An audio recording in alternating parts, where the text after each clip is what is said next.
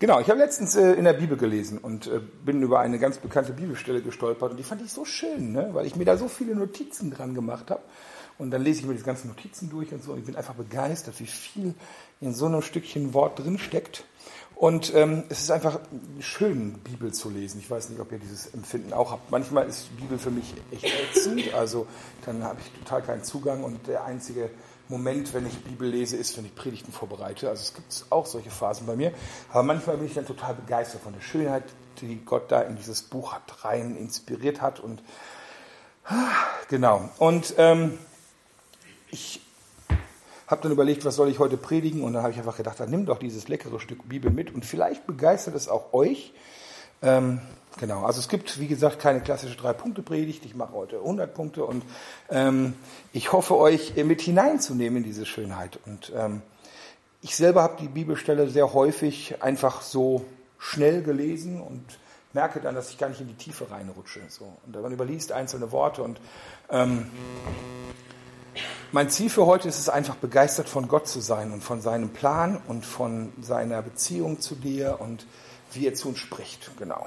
Und falls ihr jetzt hier irgendwo einen so einen Schatz aus dieser Stelle vielleicht mitnehmen könnt, dann wäre das doch wunderbar. Dann nehmt das und haltet das fest. So, jetzt fragt euch alle, um welche Bibelstelle geht's.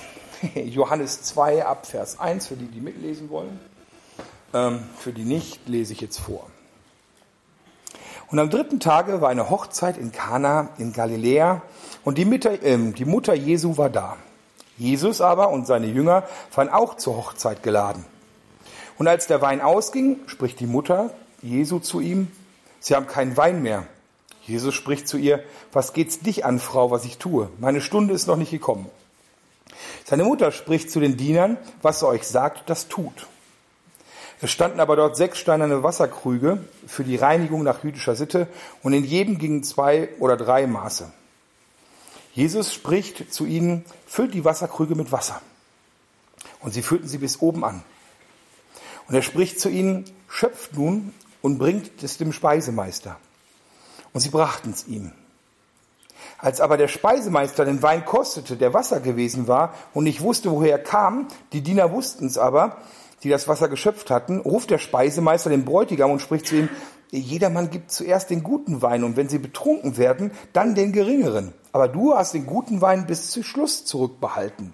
Das ist jetzt das erste Zeichen, das Jesus tat, geschehen in Kana in Galiläa, und er offenbarte seine Herrlichkeit und seine Jünger glaubten an ihn. Kennt, glaube ich, hat jeder schon mal gehört, die, diese Geschichte. Ne? Und äh, oder Geschichte ist es ja nicht, es ist ein Ereignis. Und ähm, ich glaube, gerade bei Jesus Freaks ist halt so Hochzeit, Wein, Vermehrung, Wasser, Wein und so, da stehen die total drauf. Ne? Und ähm, sich auch mal so, yes, fett, genau. Ähm, aber es, es ist, glaube ich, kein Zufall, was da passiert ist. Ich fange mal mit Kontext an. In Nazareth, wo Jesus aufgewachsen, geboren und aufgewachsen war, ist ungefähr so 10 bis 12 Kilometer von, von Kana entfernt. Ähm, dementsprechend, ich vermute, die Familien kennen sich und äh, sie sind da eingeladen. Und es ist auch üblich damals gewesen, dass bei einer Hochzeit möglichst viele Leute eingeladen wurden. Also da ist das Sitte, dass man viele bekannte Leute und selbst Leute, die man selber nicht kennt, aber die irgendwie wichtige Prediger, Lehrer, äh, Politiker sind, die werden alle eingeladen. Das ist ein möglichst großes Fest und auch ein möglichst langes Fest, nämlich genau sieben Tage macht man das Ganze. Und sieben Tage feiern, aber richtig die Sause durch. Ne? Also sieben Tage lang feiert man da und ähm, ja, es war, da, da wurde richtig die Sau rausgelassen. Und ähm, Wein war übrigens ein beliebtes Geschenk, wurde also auch mitgebracht, weil es halt ein Symbol für Freude und Lebensfülle ist. Ähm, aber eigentlich hauptsächlich äh, musste natürlich jetzt das der Brautpaar und also nee, die Eltern von Braut und Bräutigam, die mussten halt dafür sorgen, dass das Ganze sozusagen stattfindet. Und das eigentlich oberste gesellschaftliche Gebot in dem Zusammenhang war wirklich, dass für alle gesorgt sein muss. Also es ist eine totale Schmach, wenn der Gastgeber es nicht schafft, dass jeder eine richtig fette Party hat, über sieben Tage, möglichst viele. Und die Freunde helfen natürlich dabei mit, indem sie halt auch Geschenke bringen, die man also mitbringt, Party so, aber, aber es ist trotzdem, glaube ich, eine richtig heftige Nummer. Jeder soll feiern, jeder soll Fülle erleben, ähm, es soll Überfluss da sein und wenn der Wein ausgeht, am dritten Tag. Ne? Also es ist noch nicht mal die Hälfte, es ist noch nicht mal Bergfest dieser Feier. Das, ist, das geht gar nicht. Es ist ein absoluter Fauxpas und äh, eine Demütigung für Generationen. Und Maria bekommt das mit. Warum jetzt genau, weiß ich nicht. Also ich habe mal irgendwo gelesen, dass, dass der Ort, wo sich die Frauen aufhielten bei der Feier, immer in der Nähe war von da, wo das Wein gelagert wurde. Keine Ahnung. Man kann da viel reininterpretieren. Vermutlich gibt es auch fromme Gemeinden, die dann irgendwie so einen Plan gezeichnet haben, wo was stand. Aber ähm, naja, egal. Auf jeden Fall kriegt sie das mit es scheint sich noch nicht rumgesprochen zu haben und sie schnallt sofort, was das für eine Schwere dieses Problems ist. Also eine Feier, äh, wo der Wein alle ist, da ist, ja gut, damals war das noch anders. Ne? Die mussten nicht fahren. Äh, heutzutage ist ja so, wenn du dann irgendwie zwei Kästen Bier hinstellst, dann sagen die Leute schon so, ah, nee, ich muss fahren und du musst mehr Mineralwasser als Bier kaufen. Aber ich kenne auch noch die Zeiten, als ich jung war. Da wurde dann irgendwie um drei Uhr nachts noch ein 50 Liter Fass angeschlagen. Ne? Und also auf unserer Hochzeit. Es waren auch nur drei Viertel gelehrt, aber drei Viertel gelehrt noch. Ne? Also, ähm, und, aber heutzutage ist es ja nicht mehr so. Aber damals, ja, war das schon krass. So, und ähm, ich glaube, zu der damaligen Zeit wusste Maria noch nicht so von der Kraft Jesu, weil er hat jetzt noch nicht ohne Ende Wunder getan, er hat ja noch keinen öffentlichen Dienst gehabt. Vielleicht hat sie eine Vorahnung, dass mit dem Jungen irgendwas nicht normal ist. Ähm, also positiv nicht normal. Aber was sie halt ganz klar macht, ist, äh, Junge, wir müssen irgendwie helfen. Wir müssen ihr helfen, ne? das sind unsere Freunde und die haben ein Problem. Und Freunde unterstützen ja bei sowas auch. Und er antwortet erstmal ganz komisch irgendwie und sagt so, ja, ist noch nicht die Zeit gekommen und so, aber in erster Linie hilft er hier erstmal einem Freund. Das ist eine Sache, die überliest man ganz oft. Das ist ein Freund und der hat ein Problem, dem hilft er. Und gleichzeitig aber ist das ein ganz besonderer Moment, weil es ist der Beginn seines Dienstes. Das ist das erste öffentliche, übernatürliche Auftreten Jesu. Und ich möchte mit euch mal diese Symboliken, die da drin stecken, anschauen, weil da auch ganz viel Prophetisches, also Reden Gottes drin steckt. Als allererstes Wein, haben wir jetzt schon drüber gesprochen, die Symbolik von Wein. Wein hat in der Bibel und im christlichen Kontext ganz viele Bedeutungen. Aber so die eine Bedeutung ist, das zieht sich durch den ganzen, das ganze Alte Testament, äh, ist Wein äh, auch ein Zeichen für den Geist Gottes. Wein und Geist, das ist also wahrscheinlich Alkohol, das ist ein Spiritus, den Polen, also und auch die äh, Lateiner. Ne? Also das scheint irgendwie, deshalb kommt auch der Name beim Alkohol daher. Aber Wein und Geist, das hängt schon zusammen und das ist durch das ganze Alte Testament und steht hier in der Symbolik auch für einen Bund in seinem Geist, also für das Leben im Geist.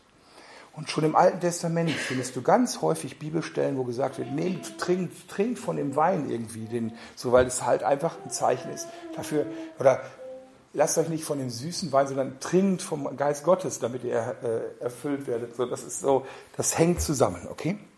Wein gleich Geist. Das zweite ist Wein ein Symbol für das Blut das Blut Jesu, das kennt ihr beim Abendmahl. Ne? Ich wollte es mitbringen, ich habe es vergessen. Ähm, Abendmahl, da sitzt Jesus ja da und, ähm, und führt jetzt dieses Abendmahl ein. Und da hat er den Kelch dabei und er sagt, nehmt, trinkt alle aus diesem Kelch. Das ist der neue Bund in meinem Blut, das vergossen wird zur Vergebung der Sünden. Also der Wein sozusagen, den trinken wir, als würden wir sein Blut trinken. Und das kommt wiederum aus dem Alten Testament, nämlich Passa das Passamal, äh, da ging es ja darum, als die Ägypten, nee, als die Ägypter gefangen waren in Israel nicht, als die Israeliten gefangen waren in Ägypten und die sollen jetzt befreit werden, da geht jetzt ja der Todesengel Gottes durch die Straßen und jeder Erstgeborene wird getötet, wo man nicht vorher ein Lamm geschlachtet hat, Opferlamm, und es den Pfosten mit dem Blut des Opferlamms eingeschmiert hat, den Türpfosten. An diesen Türen ging der Todesengel in dieser Nacht vorbei. Und das war halt der Auftrag, das wollten die Israeliten machen. Und deshalb wurden nur die ägyptischen Erstgeborenen getötet und der Pharao kriegt einen Hals und lässt sich ziehen. So, also, so das war sozusagen die Befreiungsgeschichte. Das feiern die immer noch zu Passa, nämlich das Blut des Opferlamms, Blut, ne, so, an dem Türpfosten. Deshalb trinken die auch paar, die Juden immer noch da Wein, also Blutwein. Und das übernimmt Jesus auch ins Abendmahl mit rein. So. Und das ist übrigens eine dementsprechend altes Testament schon, Mose, ne? also eine Jahrtausende alte Tradition. Die ist also nicht nur ein bisschen alt, sondern wirklich, wirklich, wirklich alt. Und das ist auch der Grund, warum ich übrigens, wollte ich einfach mal so einwerfen, Abendmahl mit Chips und Bier doof finde.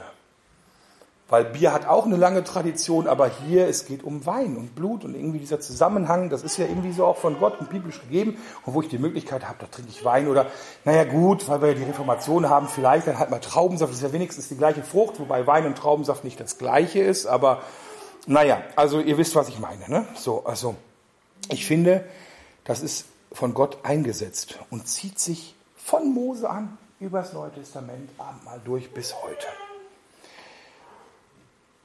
Direkt zu Beginn, das erste Wirken ist also ein Hinweis auf den Tod Jesu am Kreuz.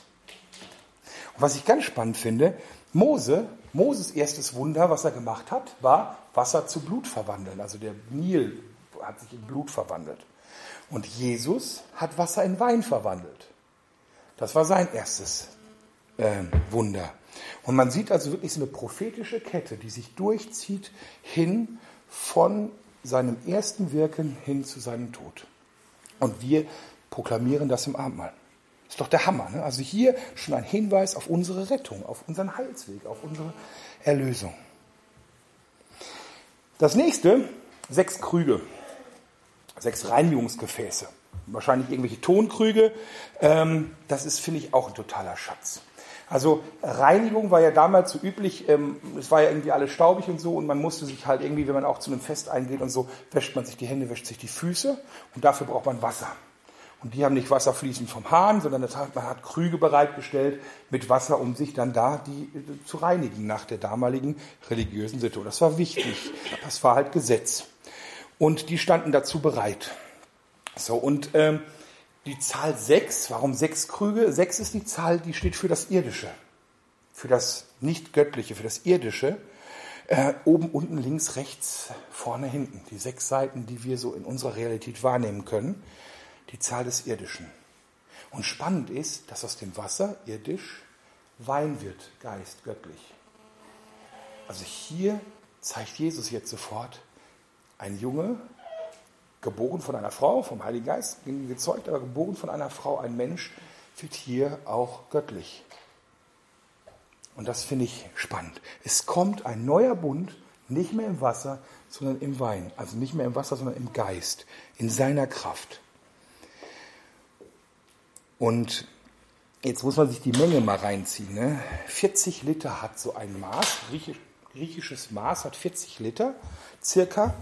Jetzt sagen die 6 mal 40 sind 240 Liter, aber ich glaube, ich habe da gerade gelesen, zwei oder dreimal so viel. Also das war unglaublich viel. Also so 240 Liter haben ja schon 1200 Gläser Wein oder anderthalb Badewannen voll, aber davon zwei oder dreimal. Also das sind jetzt also, sagen wir mal so fünf, sechs, sieben Badewannen voll Wein macht der Junge. Das ist schon ziemlich krass. Ne? Und die waren ja schon breit die haben in drei Tagen das versoffen, was man sonst in sieben Tagen säuft. Das muss man nicht hinzufügen. Ne? Die sind stramm wie Assel und dann noch, yeah, oh, da ist Party. Ne? Der macht noch mal so ein bisschen mehr. Und das finde ich cool. Das zeigt mir, nicht kleckern, sondern klotzen. Ne? Also Jesus liebt feiern und Jesus liebt auch genießen. Und das finde ich einen ganz wichtigen Punkt, ähm, der hier auch deutlich wird wir sollen als Menschen, als Kinder Gottes, als, als Gottes, ja, als, als Jesu Geschwister, sollen wir nicht ähm, nur funktionieren, sondern es ist in uns reingelegt, dass wir auch genießen. Gott hat sechs Tagen die Welt und alles geschaffen, wieder die Zahl sechs, hoppla, und am siebten Tage ruht der Herr. Was muss der machen? Muss er sich jetzt ausruhen? Dann sagt er, boah, sechs Tage, ich bin so fertig. Sechsmal was gesprochen und ist alles passiert und ich sechsmal sprechen, ich bin fertig, kann nicht mehr. So, ich brauche jetzt einen Tag Ruhe. Nein, er genießt. Er nimmt sich mal 24 Stunden und freut sich an den Dingen, die da sind. Er genießt. Und das ist in uns reingelegt. Das ist unsere Aufgabe übrigens. Ne? Einmal die Woche nehmt ihr euch 24 Stunden, einfach mal zum Genießen. Da wird nicht gearbeitet, da wird nur gemacht, was irgendwie dem Herrn dient, einer Beziehung dient oder mir gut tut. Okay? Das ist, das ist in uns reingelegt, weil wir sind Ebenbild Gottes. Und deshalb ist auch Feiern erlaubt. Und Jesus wiederholt dieses Bild, feiern, immer wieder. Wenn gesagt wird, es ist ein Festmahl, zu dem wir eingeladen sind, oder es wird immer wieder, das Reich Gottes, unsere Beziehung zu Gott wird immer wieder mit Feiern verglichen. Er nutzt das sehr häufig. Und noch eine klare Aussage, wenn wir uns diese rituellen Gefäße mit dem rituellen Wasser ansehen, weil er wieder, er macht da ja irgendwas aus diesem, ja, es ist ja irgendwie so gegen die Gebote, die mosaischen Gebote da irgendwie, ne? So, da stimmt ja irgendwas nicht. Hier wird zum ersten Mal klar, dass Jesus eine Freundschaft wichtiger ist und ein Mensch wichtiger ist als irgendwelche rituellen Pflicht, äh, irgendwelche rituellen Pflichten die Fußwaschung. Es gab ja auch mal diese Sache, so da wurde, haben die ja irgendwie die, die Jünger irgendwie Korn rausgepoppelt irgendwie zu, zu, zum Essen zu Sabbat. Und da hat man dann gesagt, ey, wie kannst du das zulassen? Im Sabbat darfst du nicht ernten. Und dann sagt er, ja, ey, aber das, das Gebot ist doch zu eurem Guten und nicht um euch zu knechten. Ne? Wenn irgendwie ein Kind in den Brunnen fällt am Sabbat, holst du das auch raus. Und auch hier ist es so, hier ist irgendwie das Kind in den Brunnen gefallen oder genau genommen irgendwie die Feier ist gerade dabei in den Brunnen zu fallen. Und er sieht die Menschen, er sieht diese Familie, er sieht die Feier, er sieht einfach das Problem, was hier auftaucht. Und das stellt er einfach, diese Beziehung stellt er über diesen rituellen Pflichten. Der Mensch geht ihm vor. Das ist ganz wichtig, das wird hier schon deutlich.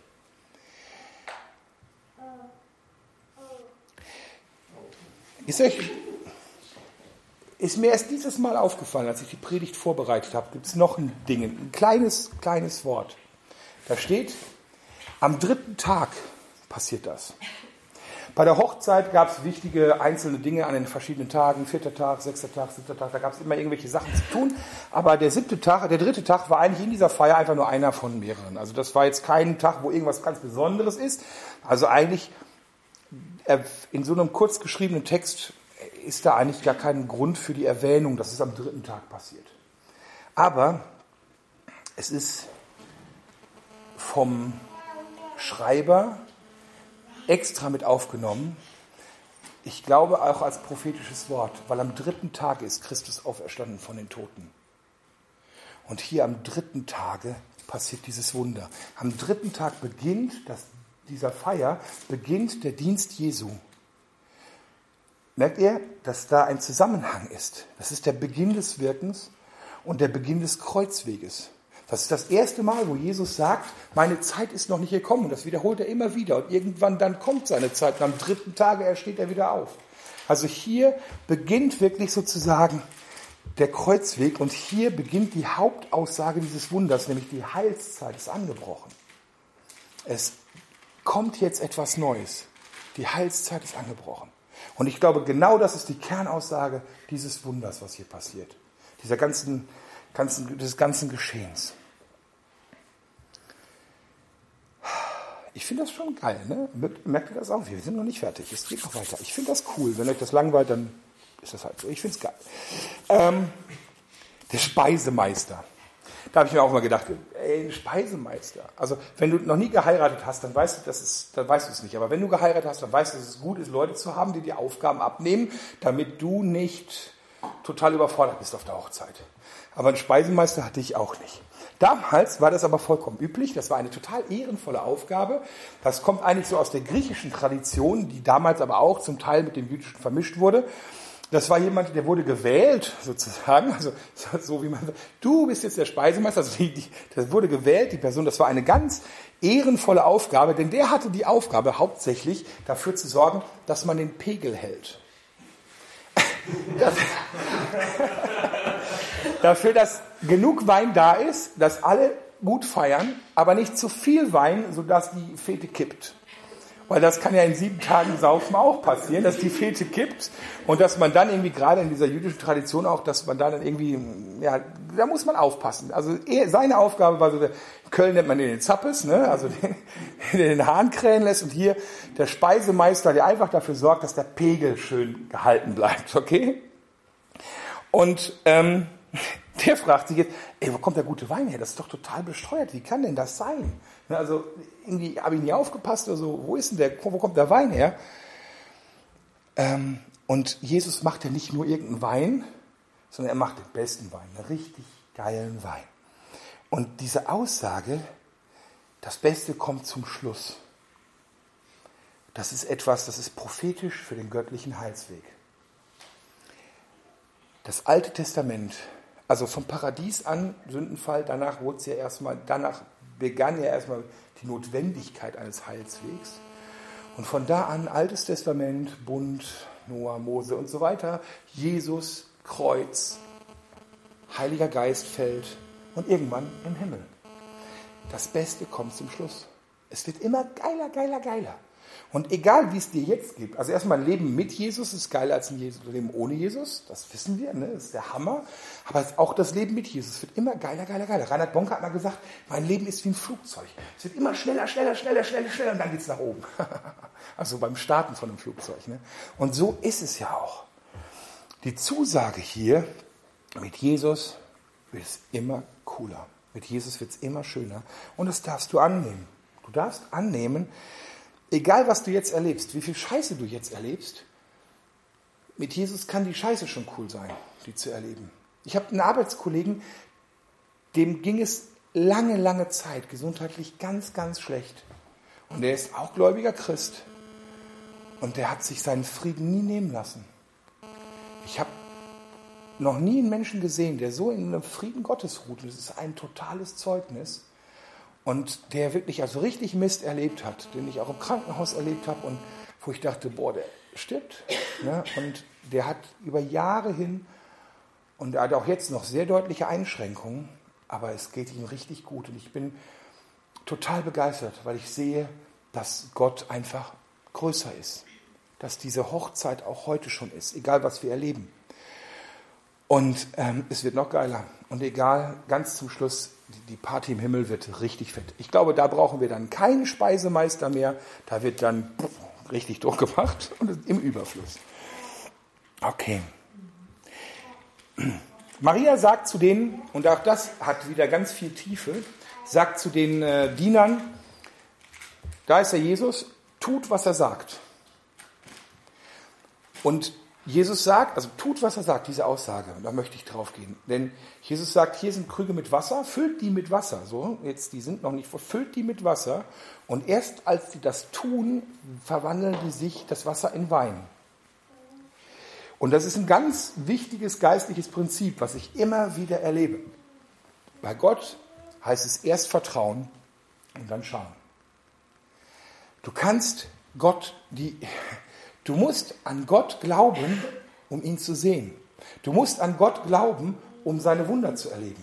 Du musst aus dem Boot raussteigen, um das Übernatürliche zu erleben. Du kannst nicht sagen, ich will erst hier Zeichen und so. Das haben die Pharisäer gefordert. Und als die Zeichen und so kamen, haben sie dann gedacht, das ist vom Teufel. Also es hat nichts gebracht. Ne? Du musst erst dein Vertrauen auf Gott setzen und dann kann in deinem Leben Gott wirksam werden und heilsam werden und Wunder passieren. Und das machen die hier auch. Die haben erst dem Gelähmten, dem sagt er irgendwie Schmidt, dem äh, äh, Spucke in die Augen, den, den Gelähmten nicht, den Blinden, genau. Schmidt dem Leben Spucke in die Augen und sagt so, und jetzt geh und wasch deine Augen. Und wenn er, als er das tut, wird er sehend. Nicht als Jesus das gemacht hat oder vorher oder sowas. Es kommt immer erst der Glaubensschritt, das Vertrauen, das auch wenn ich es nicht nachvollziehen kann, auch wenn es vollkommen unlogisch ist, auch wenn es jedem natürlichen Gesetz widerspricht. Du sagst es, also mache ich es. Darauf passiert übernatürliches Leben. Und das passiert hier auch das erste Mal. Und das ist ganz wichtig. Also, was ich dir da mitnehme, ist, wenn ich Wunder sehen will, dann muss ich tun, was er sagt. Egal, was ich glaube, was richtig ist. Okay?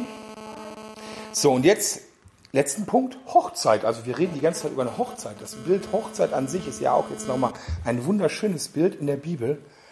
Und zwar auch immer das Bild gewesen für die Vereinigung von Gott und dem Volk Israel, seinem Volk, beziehungsweise Gott, Jesus und uns. Es ist, Jesus ist der Bräutigam, zieht sich durch die Bibel durch und wir sind die Braut. Ja, Männer haben damit ihr Problem, aber zumindest manche Männer in der heutigen Zeit, ach, hat eigentlich keiner mehr ein Problem damit. Aber so, äh, Jesus, der Bräutigam, wir sind die Braut. Und ähm, hier geht es um die Kernbotschaft. Und ich glaube, deshalb ist es auch so spannend, dass es hier um eine Hochzeit geht. Hier geht es um die Kernbotschaft. Hier geht es um die Hochzeit mit uns. Dass wir uns mit ihm vereinigen. Dass Gott sagt, hey, ich will mit dir zusammen sein. Ich will mit dir, ja, wie in einer Ehe vereinigt sein. Gleichberechtigt zusammen. Und alles an diesem Ereignis ist wirklich so prophetisch für den Heilsweg mit Jesus. Es ist prophetisch für ein Leben in Kraft, in der Kraft Gottes. Es ist im Endeffekt alles, was da niedergeschrieben ist, ist hat eine totale Tiefe. Und ich bin fest davon überzeugt, dass dieses erste Wunder so nicht, das ist bewusst gewählt, was hier passiert ist. Vielleicht sagt Jesus am Anfang noch, meine Zeit ist nicht gekommen, Frau, was, willst du eigentlich von mir so, was ich tue? Aber ich glaube, alles, was hier, so wie es passiert ist, das hat der Vater zurechtgelegt. Und Jesus hat genau das getan, was wir auch tun sollen, nämlich wir sollen in den Werken wandeln, die Gott für uns vorbereitet hat, schreibt Paulus. Und Jesus wandelt hier in dem Werk, das Gott für ihn vorbereitet hat. Und dann passten sich diese ganzen Mosaiksteine zusammen und es wird ein perfektes Bild. Das ist bewusst gewählt. Und es stellt dieses direkt zu Beginn, stellt ganz viele Dinge klar. Es ist das ganze Evangelium drin, es ist diese liebevolle Haltung Gottes einer, einem Menschen gegenüber drin, es ist der Versorger Gott drin. Und wenn ich das lese irgendwie, da muss ich sagen, komme ich total in so ein Staunen. Und zwar in so ein Staunen, wie, wie perfekt, wie komplex, wie herrlich, Herr groß geschrieben, herrlich äh, seine Wege sind. Also da, es ist so genauso, wenn du dir die Natur anguckst, du guckst dir eine Zelle an, dann gehst du in eine Zelle rein und in den Zellen gibt es noch was Kleines. Noch. Und da drin sind die verkackten kleinen Mitochondrien, habe ich auch schon mal drüber gepredigt.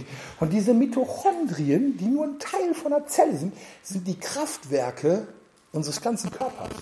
Was da drin passiert, das ist so durchgeknallt, chemisch, krass. Das ist, das ist so krass, dass da irgendwie aus ein bisschen Essen so viel Energie rauskommt, aus diesen kleinen Dingern. Das heißt, es ist nicht so, Gott hat irgendwie da plumpe Lego-Steine gebastelt, sondern ich, ich, kann, ich kann auch irgendwie aus Lego-Technik irgendwie einen Roboter, so super, bewegt sich auch. Aber Gott hat das so fein und so filigran und so perfekt gemacht, dass man seinen Fingerzeig da drin, seinen, seinen Schriftzug erkennt an dieser Komplexität, wie alles zusammenpasst.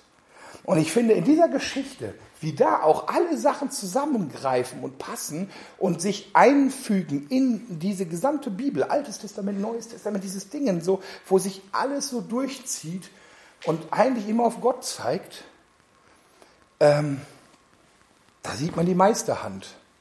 Und das begeistert mich total ist einfach herrlich. Und ich persönlich bin dann einfach begeistert und will anbeten und will Ja sagen zu Jesus, irgendwie, weil ich es einfach gut finde. Und ich hoffe, dass das auch so geht. Amen. Ich bete und danach möchte ich gerne noch ein bisschen Zeit haben ähm, zum Austausch. Wir sind in einer kleinen Runde, was euch an dieser Stelle besonders anspricht oder schon mal angesprochen hat oder so, wenn ihr das auch schon vorher mal gehört habt. Aber lass uns noch kurz beten vorher. Ach, lieber Jesus, ich danke dir, dass du Wasser zu Wein gemacht hast, dass du nicht irgendwie auf die Idee gekommen bist und gesagt hast, so, ja, irgendwie, hey, äh, ich verändere jetzt eure Herzen, sodass ihr auch feiern könnt, ohne Alkohol. Du hast da einfach eine fette Party gemacht, Herr. Und das finde ich herrlich. So viel Tiefe, wie da drin steckt, herrlich. All dein Weg mit uns ist herrlich. Alles was du vorbereitet hast, in dem wir wandeln sollen, ist herrlich. Ich weiß nicht, wie sich das für dich angefühlt hat, als du in der Situation damals warst. Ich weiß nicht, wie sich die Leitung des Heiligen Geistes irgendwie angefühlt hat damals in der Situation. Aber es war bestimmt irgendwie wie auf Wasser laufen. Und Herr, schenke uns Mut, auch aus dem Boot zu steigen, auf Wasser zu laufen, zu vertrauen, um dann zu schauen. Und offenbar uns immer mehr deine geistlichen Grundsätze, die auch hier wieder deutlich werden. Und Herr, auf dem Weg hierhin habe ich irgendwie ein Lied gehört von Fire in the Hole. An jedem Tag will ich deine Wunder sehen, ist da so ein Text drin. Und Herr, ja, ich will deine Wunder sehen in meinem Alltag und in eurem Alltag. Ich will deine Wunder sehen, Tag für Tag für Tag. Und ich will mich nicht zufrieden geben mit einem rein natürlichen Tag. In deinem Gehorsam ja, aber rein natürlich, das ist uncool. Schenk uns Chancen dafür, schenk uns Mut, das durchzugehen. Und ähm, ja, Amen.